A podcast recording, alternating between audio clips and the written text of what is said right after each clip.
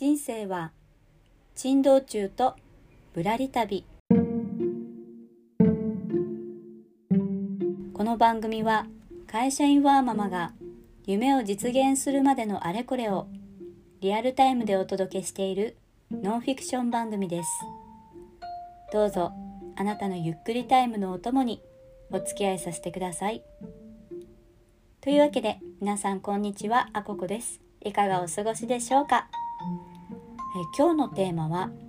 自分との対話力というテーマでお届けしたいと思います、まあ、前回の放送の中で、うん、簡単に言うと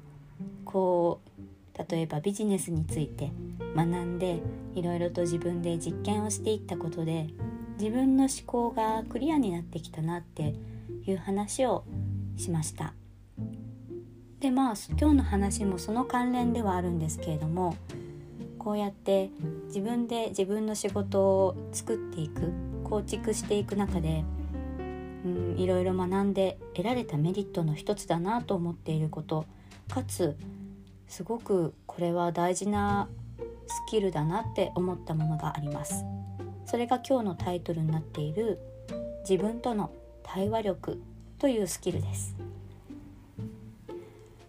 まあこの私のポッドキャストを昔から聞いてくださっている方はもしかしたらお気づきかもしれないんですけれどもまあ以前の私は本当に思いついたことはもうこれは絶対うまくいくはずみたいな何の根拠もない自信に満ち溢れえっとちょっとつ盲信ってやつですね。していたんですよね。まあそういう時期があってもいいと思いますしそこで得た失敗とかの経験が今に生きてると思いつつもまあなかなかね なかなかこう我ながらなんか私不器用だなって思ってきたんですよね。でもまあ、まあそういった経験も踏まえつついろいろと自分なりに勉強してきて今はどちらかというと自分でまあ相変わらずあこうした方がいいんじゃないかみたいな アイデアを思いつくんですけどそうやって思いついたことに対して疑問を投げかけたりとかあとはダメ出しみたいなのが頭の中でできるようになってきました。なんか当たり前のことをすごい偉そうに言ってる気がするんですけど大丈夫ですかね？そう。なんか今まではねパッと思いつきでやってたんですけど思いついた時にそれまで得た知識とかこれまでの失敗経験を踏まえてこのこの部分の考え方は甘くないとかなんか自分が進みたい方向性とちょっとかけ離れちゃってないとか一時の感情じゃない？みたいな感じでこうあの本田圭佑さんに曰くあのリトル本田っておっしゃってるんですけど私の中のリトルアココがそんな風に投げかけてくるようになったんですよね。まあ、昔もそういう声がきっとなかったわけではないと思うんですけど、うん、自分とのそれこそ対話力っていうのが上がってきたことでその自分の中のリトルアココと、うん、ああでもないこうでもないっていうふうに議論することができるようになったんですよね。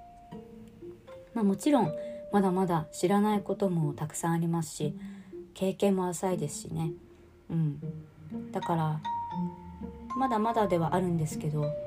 とはいえその以前の自分と比べると確実にこれでも成長しているんだなと感じている部分でもあります。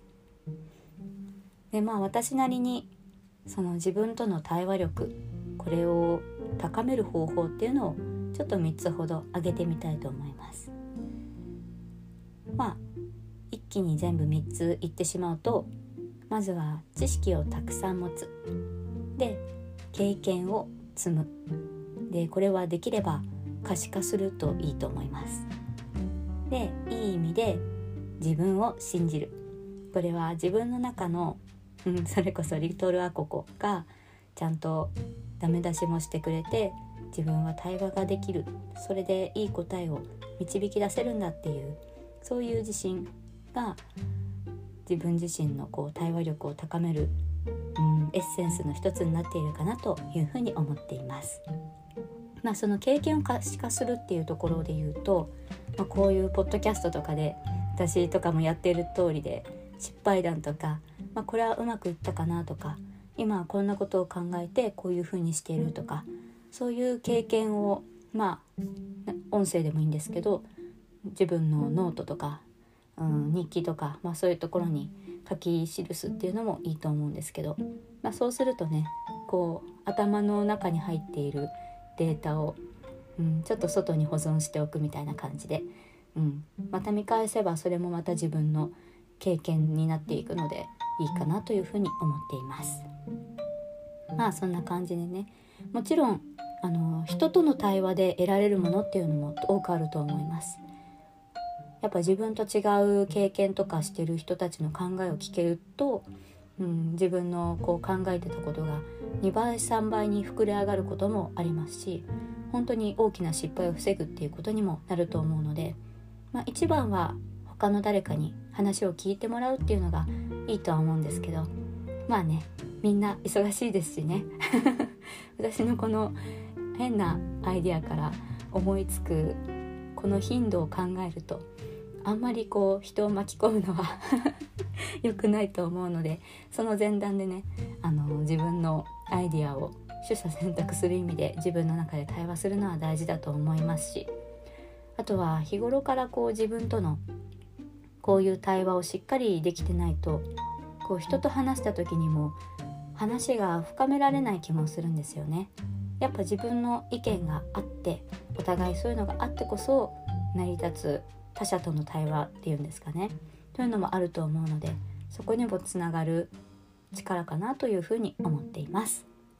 というわけで、えー、今日のテーマは「自分との対話力」というテーマでお届けしました。